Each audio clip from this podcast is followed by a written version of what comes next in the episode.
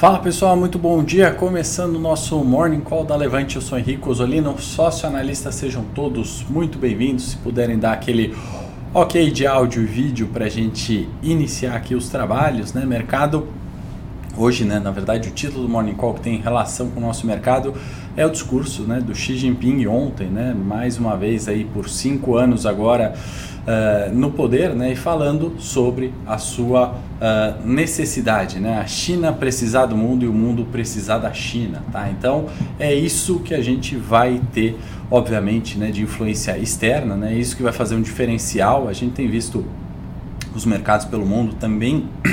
O Ibovespa, né, especialmente nos meses eh, de julho e setembro, né, muito à mercê de fatores externos. Né? A gente sabe que tem um problema né, com a eleição, ou melhor, uma volatilidade né, em virtude do cenário eleitoral, mas fatores externos né, que a gente vai começar é, mostrando já já no morning aqui, a gente tem falado bastante sobre eles, que tem uma influência nos preços. Né? E aí, uma semana é, que a gente veio sem grandes novidades na agenda, né? sem grandes é, fatores é, econômicos locais, né? uma agenda esvaziada, como a gente comentou na última semana e um rally no Ibovespa, né, há cinco dias de um segundo turno. Então, algo que a gente tem comentado bastante, o mercado conhece os riscos, conhece as volatilidades, conhecem eh, os benefícios ali eh, de um pós-eleição. Tá? Então, a gente vai falar um pouquinho sobre fatores externos, obviamente vamos falar do cenário local, né, os eventos que aconteceram ontem envolvendo também Roberto Jefferson,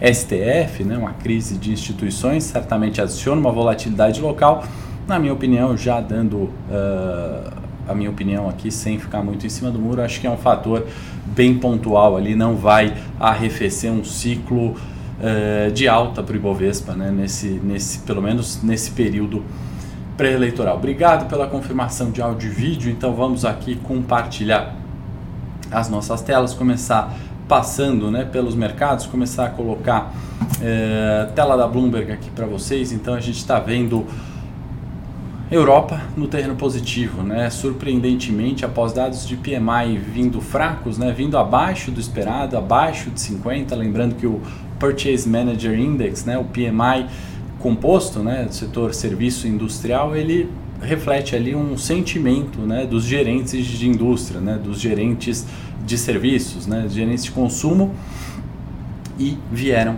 mais uma vez abaixo. Né? Abaixo de 50 mostra contração, é, abaixo do esperado também é negativo, mas acho que era um fator já esperado, precificado pelo mercado.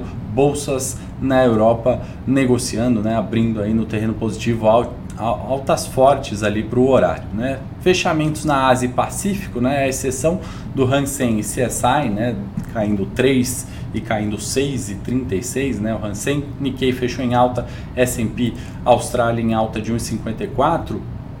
Acho que uma boa parte aqui que pode explicar é, essa queda é, do Hansen, né, especialmente aí em 6,36%, né, eu acho que vem com dois fatores. Né? O primeiro deles é que, deixa eu até tirar um pouquinho a tela aqui, a gente já volta para os gráficos. O primeiro deles é que é, a China, né, depois de adiar uma bateria de dados importantes, entre ele o PIB chinês, né, que foi é, divulgado, veio em crescimento 3,9 acima do previsto, né, gerou um movimento de cautela. E o segundo, né, que a gente está falando aqui né, de resultados importantes né, na Ásia. Né? Além das techs, né, Baidu, a gente tem também HSBC, a gente tem uma série de resultados aí, não só no cenário local, né? começa temporada de resultado mais forte já no, no Brasil, uh, temos as techs, né, as big techs americanas divulgando resultados também, Apple, Microsoft, uh, Facebook, né, Metaverso na verdade, agora Meta, uh, e tudo isso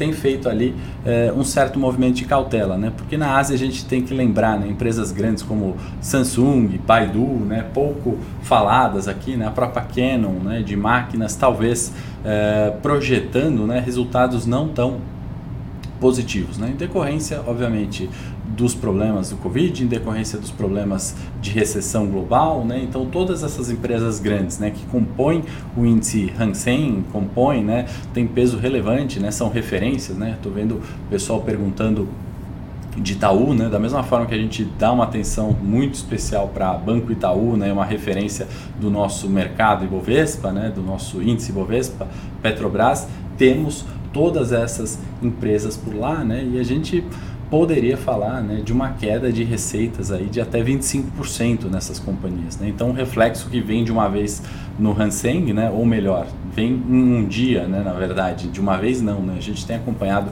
o índice, uh, índices asiáticos né, caindo bastante. Né? A gente fez até uma crítica né, um tempo atrás sobre o China 11, né? não, não em si ao ETF, né? que é uma forma de investimento interessante, é um movimento é, bacana para diversificar né, num determinado setor, mas pelos timings de entrada muitas vezes. Né? A gente é, procura não cair nessas euforias, né, nas propagandas, nas divulgações é, dos melhores cenários. Né? Quando teve o IPO do Nubank, né, a gente se posicionou contrário. Né? A questão do China 11 talvez não seja o momento. Né? Então, só para justificar e colocar um pouquinho aqui do porquê né, Hang Seng cai 6,36 na contramão uh, da última sexta-feira, né, onde a gente teve um rally no Ibovespa, rally nas bolsas americanas. Tá? Igor, ah, que tudo indica, né, já respondendo sobre Itaú, aparentemente sim, né, descontado historicamente, é, indo num fluxo positivo de rally, né, há cinco dias de eleição, é, resultados dos grandes bancos. Né? Se a gente puder trazer um, um, comparativo, obviamente a dinâmica é diferente dos bancos brasileiros dos americanos,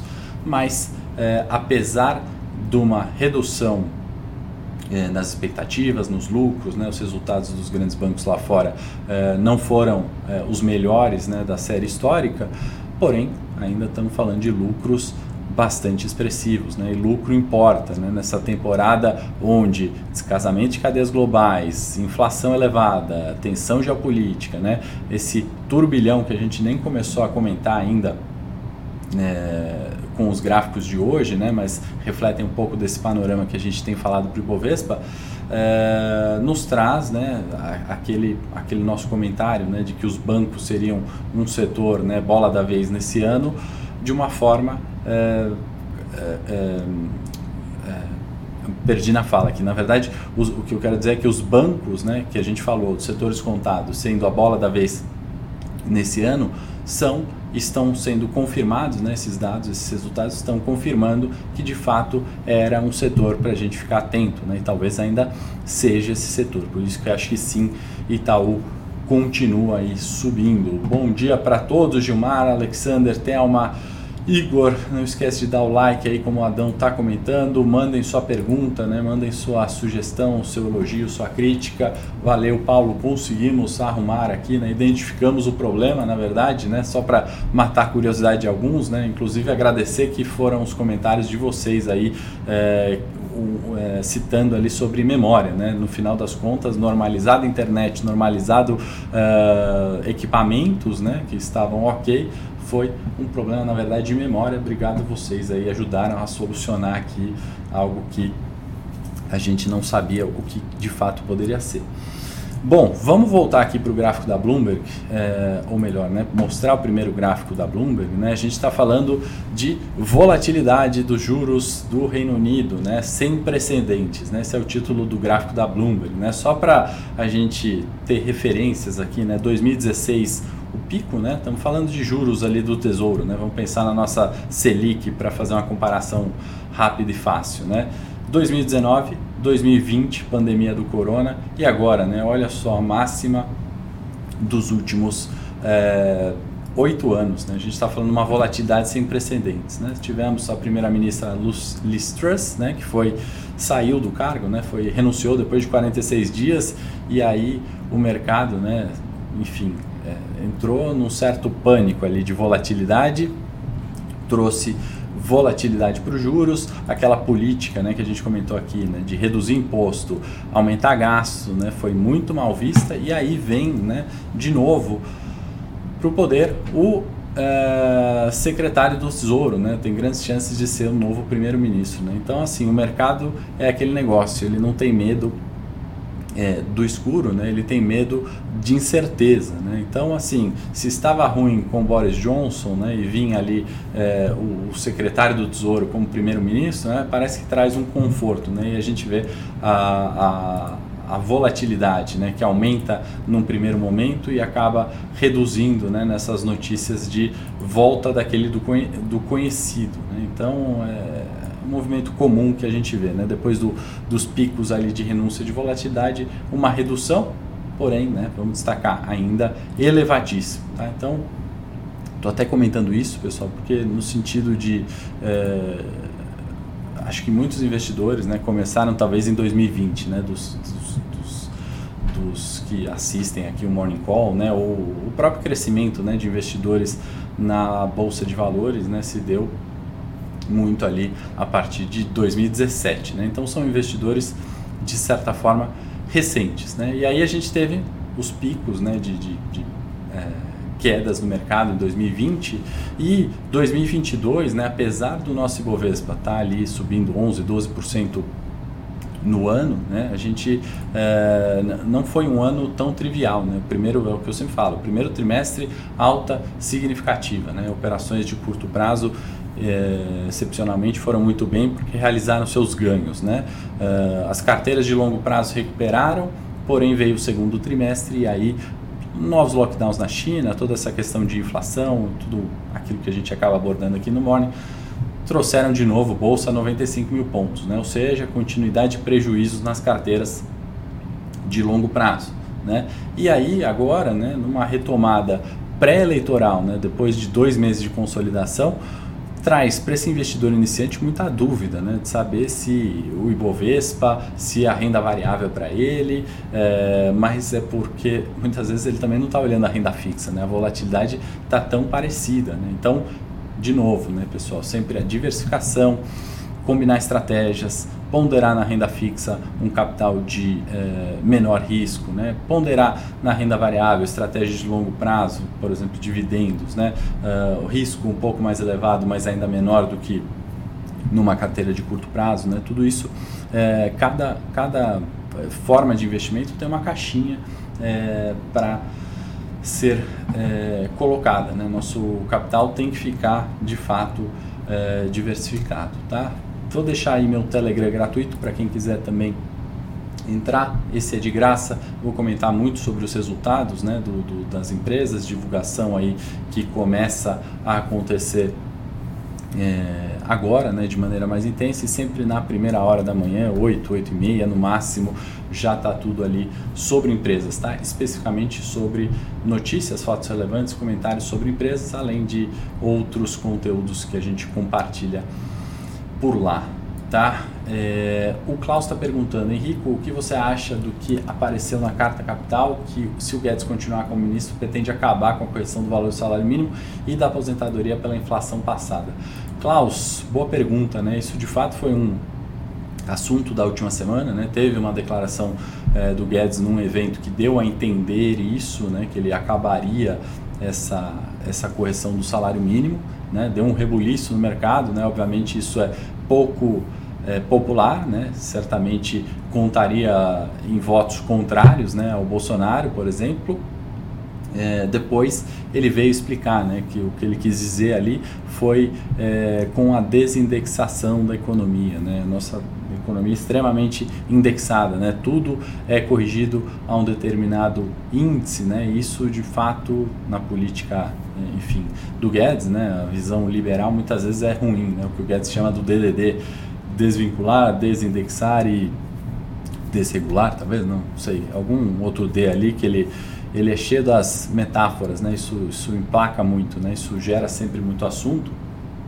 É, eu acho que isso é praticamente impossível, né? De fato, de, dele colocar ali em pauta e de fato fazer, né? A gente tem um Congresso, tem um Senado que dificilmente eu acredito que uma proposta dessa passaria, tá, Klaus? Então, é, não, não vejo ali como algo que traga reflexos nos nossos investimentos, né? Opinião depois política a gente pode até é, discutir mais extenso, né? Um assunto bastante longo, né? Ou, ou visão que eu tenho sobre isso, mas do ponto de vista de carteira de investimento, de ação, de renda fixa, renda variável, acho que foi uma volatilidade que foi precificada na última semana, tá?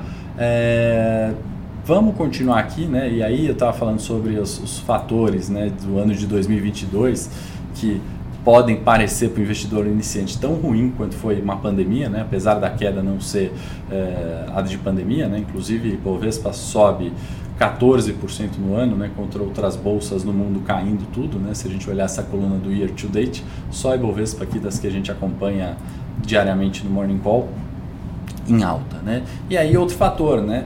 A intervenção, né, do banco uh, japonês, né, do banco do Japão, do BOD, né, do BOJ em, em bom português, uh, seja no controle de curva de juros, né, ou seja, aquele juros negativo no Japão, né, abaixo de inflação, uh, totalmente diferente do que o Fed está fazendo, né? com risco talvez muito semelhante. Né? São intervenções históricas, né? que olha a volatilidade, aqui eu estou falando do dia 21 ao dia 24, olha a oscilação é, da intervenção da moeda japonesa, né? do Banco Central ali, em é, atuar né? É, no no movimento tanto de juros quanto na desvalorização histórica do ien frente ao dólar. Né? Movimentos de vol parecida eh, tivemos né, ainda esse ano e eles têm sido ascendentes. Né? Então, nada que nos diga que isso vai terminar. Então, algo para se ficar muito atento. Eu já vou falar de volatilidade de opção, né? hoje a pauta é, é bem extensa, na verdade, peço desculpas Bom dia para quem está chegando. Não esquece do like, de curtir, de se inscrever no canal do Telegram gratuito. Aí fica o convite para quem quiser ter as notícias das empresas. É... E isso, pessoal, né, é, é uma forma, né, é, lembra que a gente falou agora há pouco, né, Samsung, Canon, Baidu, é, outras empresas né, asiáticas ali sofrendo né, nesse curto prazo, isso talvez seja uma forma né, do governo japonês poder de alguma forma trazer um diferencial ali para essas empresas em resultados. Né? As receitas vão cair. Né? O que, que é, políticas poderiam fazer quando a gente alinha né, o macro com o micro? Né? Talvez seja uma forma ali. Né? O Japão tenta importar a inflação, não está conseguindo também, tem isso. Né? Então, uma atividade bastante fraca por ali. Agenda, né? só para a gente é, antes de falar da, das puts aqui, né, das, das opções né, do S&P que tem crescido puts, né, não, não calls, ou seja, opções de venda, seguros. É, a agenda tem Selic na semana, né, extremamente carregada de, de indicadores. É, a gente tem o PCA 15 também terça-feira. A gente tem relatório de emprego, só isso no cenário local. Né? Então, encontrar mão da última semana que foi esvaziada, essa bastante dados importantes, tá? PIB nos Estados Unidos, lá fora também e aqui balanços, né, para a gente é, ficar no radar. Além disso, né, relatório de produção, balanço de Vale, relatório de produção de Petrobras, né, que está subindo, né, entrou numa aceleração ali de, de alta. Outro assunto, né, desculpa estender um pouquinho aqui e ultrapassar um pouquinho do horário do morning, tá? Mas Segunda-feira sempre é mais denso e eu não vou deixar de passar as coisas importantes, tá? É, desestatizar. Obrigado, Renan. Era isso, né? Falei desregular, não é desregular, é desestatizar. É desvincular, é, desindexar e desestatizar. Exatamente. Algo que não, não foi posto, né, de fato, em prática ali, né? Inclusive o Salim Matar criticou muito, né? Ele que foi é, colocado como ministro, é, secretaria lá da, da desestatização, né? Da, era, enfim a ideia era é, acelerar muito mais né, do que foi feito, mas foi feito um trabalho possível, eu diria.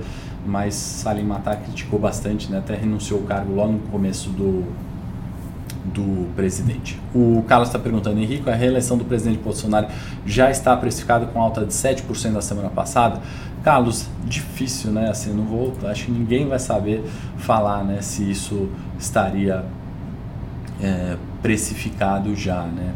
é difícil, mas acho que talvez tenha esse reflexo, né, com aquele call, né, de estatal subindo e educacional, por exemplo, ou varejo caindo, talvez tenha, tenha um viés disso, tá? É, Para falar dos Estados Unidos, né, que é outro assunto extremamente importante, além dos, da agenda, do PIB chinês é, e tudo isso que a gente falou já agora, né, volatilidade do gilt, né, juros é, do Reino Unido, é, da desvalorização do ien frente ao dólar, pode refletir para a gente aqui, né, essa euforia que a gente está vendo no mundo, né, e agora não só no Ibovespa, mas a gente viu as bolsas americanas, Europa subindo bem né, uh, no dia de hoje, o mercado começa a discutir de novo, né, ou analistas ou notícias né, começam a discutir sobre uma redução do ritmo de aperto do juro americano, né, que na minha opinião não faz sentido nenhum. Né, um pouco tempo atrás, não precisa voltar, né, não precisa ser investidor de longo prazo, mas se a gente voltar talvez um mês ou dois, né, o mercado caiu nessa mesma discussão. Né, ah, vai arrefecer a alta de juros porque a inflação é, diminuiu, chegamos num topo, né? Pessoal, vamos ser racional aqui, né? Vamos não cair nessa euforia, porque é, a partir desse momento, né, a relação de risco-retorno ela fica é, desfavorável. Né? O que está dizendo que a inflação de fato vai arrefecer? Né? A gente viu alguma mudança estrutural né, na questão geopolítica, na questão do petróleo, na questão de recessão ou necessidade de reeleição aí dos, dos governantes. Né? A gente está vendo mundo bastante conturbado, né? Eu falo do exemplo da Liz Truss, uh, no cenário local todo mundo já conhece, né? Acompanha mais, né? Eu falo da questão de Biden, uh, eu falo do discurso do Xi Jinping, né? Por mais cinco anos ali, uh, com aquele discurso bastante é, estatista, né, de intervenção, de mão forte do governo, né, vamos, a China precisa do mundo, o mundo precisa da China, né, ou seja, temos fatores ali que estão é, praticamente é, ou estruturalmente dados, né? Movimentos de curto prazo, né? Eles podem sim ser aproveitados, né? Então, é, eu não compro né, essa, essa tese do mercado falar que os juros agora vai reduzir nos Estados Unidos, né? Que o Fed no próximo dia 2 de novembro vem tranquilo, né? Pode até vir, né? Mas a gente tem uma inflação é, de 8, de 10% e os juros uh, ainda abaixo de 4. Né? A cartilha manda você subir juros, você tem essa inflação desse jeito.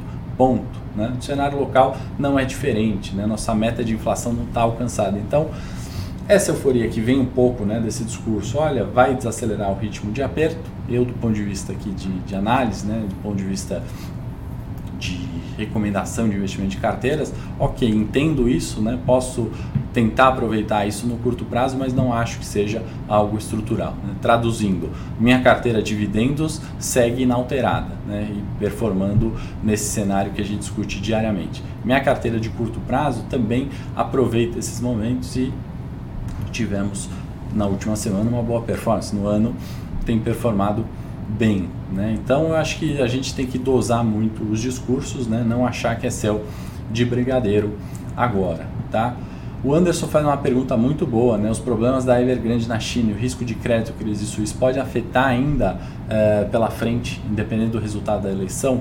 Boa pergunta, são dois tópicos muito importantes, né? Eu até tinha anotado aqui e eu ia pular para não estourar tanto tempo. É, na questão da Evergrande, né, tem um fator aqui, né? A gente está vendo preços de moradia, né, na China de casas, né, são é, os menores de 7 anos, tá? Então, eh, relacionando isso com a crise da Evergrande. Né? A capa da Economist também falando, né, nos Estados Unidos, os preços das casas parece que chegaram no pico. Aqui no Brasil, né, acho que todo mundo sabe é, o quanto subiu né, o preço das moradias. Então, tem um ponto ali, né, que uma notícia eventualmente negativa, né, de uma crise numa Evergrande ou ser o, o a maior queda em sete anos dos preços de moradia, eles tendem né, a uma normalidade. Né? Acho que ninguém vai achar um absurdo se a gente falar que, enfim, é, os preços de moradias no interior, por exemplo, pegar um exemplo São Paulo, né, condomínios no interior na pandemia dispararam, né? A casa é a mesma, né? Mudou de fato tanto assim é, o hábito, né? mudou tanto assim a procura, a infraestrutura daquela cidade do interior melhorou, né? pôde atender é, a população local, não o turista, né? mas enfim, é, o, quem mudou das cidades ao redor para aquela determinada cidade, talvez seja um preço de ajuste, né? seja uma correção de mercado. Então não acho que é uma crise ali é, de fato que vai desencadear algum problema no setor. Né? De fato, a gente está vendo índices na China caindo. Né? De fato, PIB é, chinês dependente de construção é muito elevado. Né?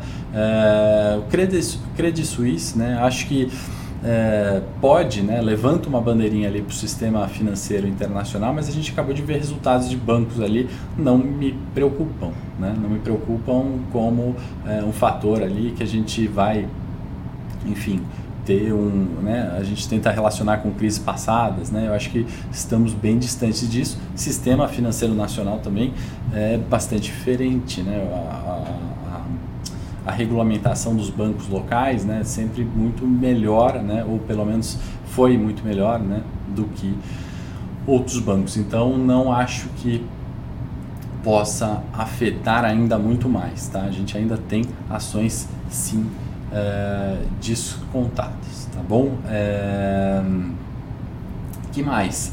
Investidor, bom dia, você sabe o que faz exatamente o dólar subir ou cair, né? Tem uma série de fatores, né? A gente precisa dedicar um morning call todo para falar só desses fatores e não vamos exaurir eles, né?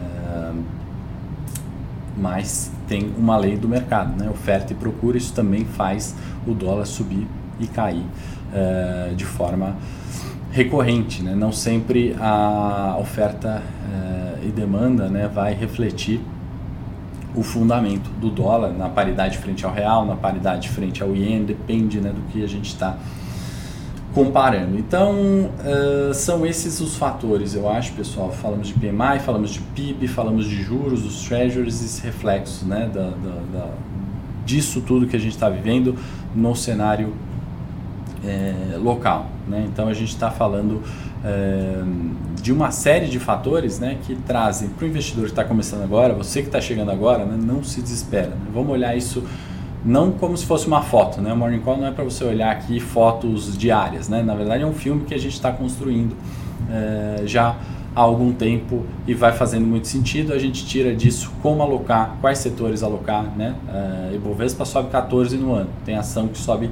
60, tem ação que cai 80, né? Olhar isso como um filme te possibilita uh, né, tende a te possibilitar não alocar na ação que caiu 80 e alocar na, na que subiu 60. Né? No longo prazo, a gente tem sido bastante assertivo nisso. O Sony está pedindo like, então vou pedir o like para vocês aí. Acho que felizmente arrumamos aqui som e vídeo. Uh, compartilhe o Morning Call com alguém, entra no meu Telegram gratuito, temporada de resultado vindo aí.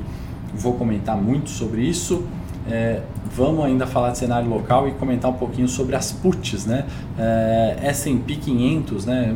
Um indicador que eu sempre olho aqui, né? Inclusive porque temos uma série de opções aqui, né? Recomendações com opções, então a gente tem que olhar o que, que o mundo está vendo, né? Eu quero olhar o que os investidores grandes estão vendo, né? Não o que é, os pequenos estão achando.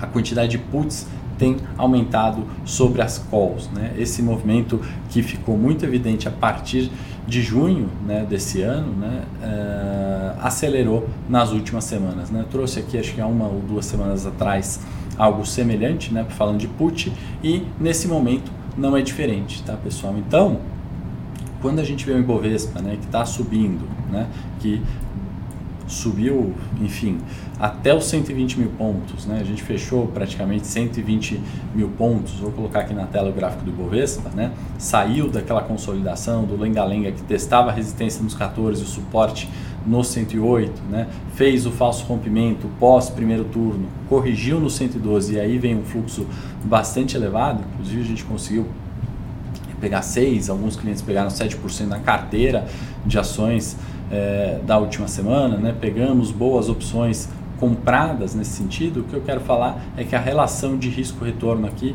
está é, prejudicada. Né? Apesar dessa euforia local, o ativo, né, o Ibovespa, as ações que compõem o Ibovespa se distanciam da, me, da média, né, da média curta, 115 mil pontos, que ainda são né, um nível relevante. Agora sim podemos falar novo suporte imediato do Ibovespa. Né? Então, 114, 115 mil pontos, região de suporte nesse momento, tá bom? Então, vale.